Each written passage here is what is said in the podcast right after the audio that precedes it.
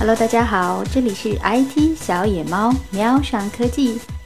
先来一点题外话，最近不止一次被质疑小喵我是不是个小马甲，澄清一下哈，小喵我是自己的马甲，不过我为自己代言。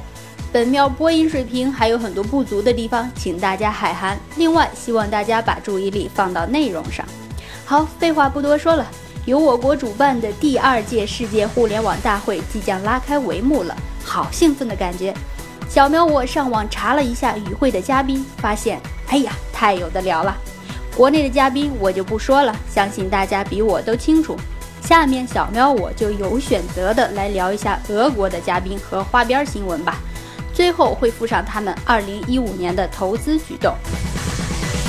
政界这块有八位国家领导人。最有震撼效果的就是俄罗斯的总理梅德韦杰夫，也就是众所周知的小熊同志了，及其他我国周边朋友圈的大 boss，比如哈萨克斯坦、乌兹别克斯坦、巴基斯坦、吉尔吉斯斯坦等等。梅德韦杰夫很多人都称他为小熊，因为他的姓本身就是熊的意思吧。据悉，他带着二百多政商界的要员来参加。小喵，我了解了一下。此小熊本身对科技就非常有兴趣，并且经常参加互联网大会。莫斯科模仿硅谷所造的斯科尔科沃科技城，他就是早期的拥护者之一。另外一点，小喵认为他向我国政府来取经了。我国的互联网长城虽然是有违西方国家所倡导的互联网自由精神，但对很多国家来说是非常有吸引力的，因为一方面可以高效地进行互联网管制。另一方面，又可以促进本土企业的发展。这些国家非常想知道我们是如何做到的，俄罗斯就是其中之一。俄罗斯的媒体上曾这样说：“为什么俄罗斯不像中国那样进行管制？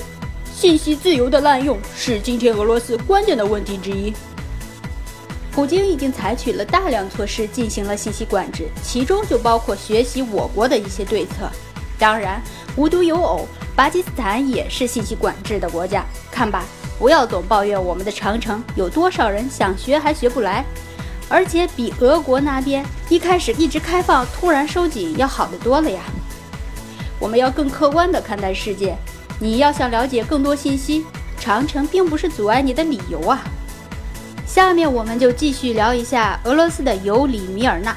尤里米尔纳是俄罗斯著名投资人。世界上著名的项目，他几乎都投过。他是脸书早期投资人，另外他还投过推特、Snapchat、团购网站 Groupon、IT 企业孵化器 Y Combinator、社交游戏公司 Zynga、国外在线学习编程网站 Code Academy、百度的数据大牛吴达恩的 Coursera、数据科学家网站 Kaggle 等等，国内的阿里巴巴、京东、小米、滴滴等等等等。好有钱的感觉呀！钱从哪里来的呢？俄罗斯的投资大亨第一桶金肯定和石油有关。小喵了解了一下，给尤里米尔纳钱的是钢铁石油大亨阿利舍尔乌斯马诺夫，这个出生在乌兹别克斯坦的俄罗斯大富豪。他跟普京和梅德韦杰夫有着密切的关系，而且和梅德韦杰夫还在博客上互粉了。跟普京一样，他也被称为俄罗斯硬汉。但英国一个前官员却称他是歹徒和罪犯，并且和黑帮有着千丝万缕的联系。但他在硅谷的形象却很是不同，硅谷人们形容他很柔和。看，这就是大脸猫的优势，要凶恶就凶恶，要可爱就可爱。下面我们来看看这些哥们儿2015年投了哪些公司。一月份，中国金融领域的 WeLab，美国手机购物领域的 Boxed，。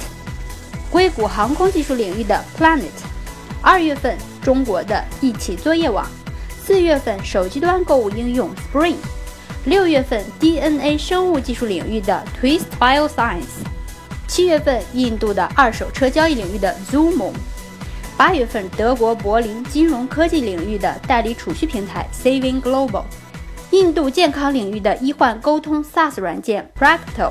美国加州网络游戏领域的超级邪恶巨型公司，加州的 3D 打印领域的 Carbon 3D，十月份印度运输领域的 Road Run，十二月份德国柏林在线旅游领域的 Go Euro。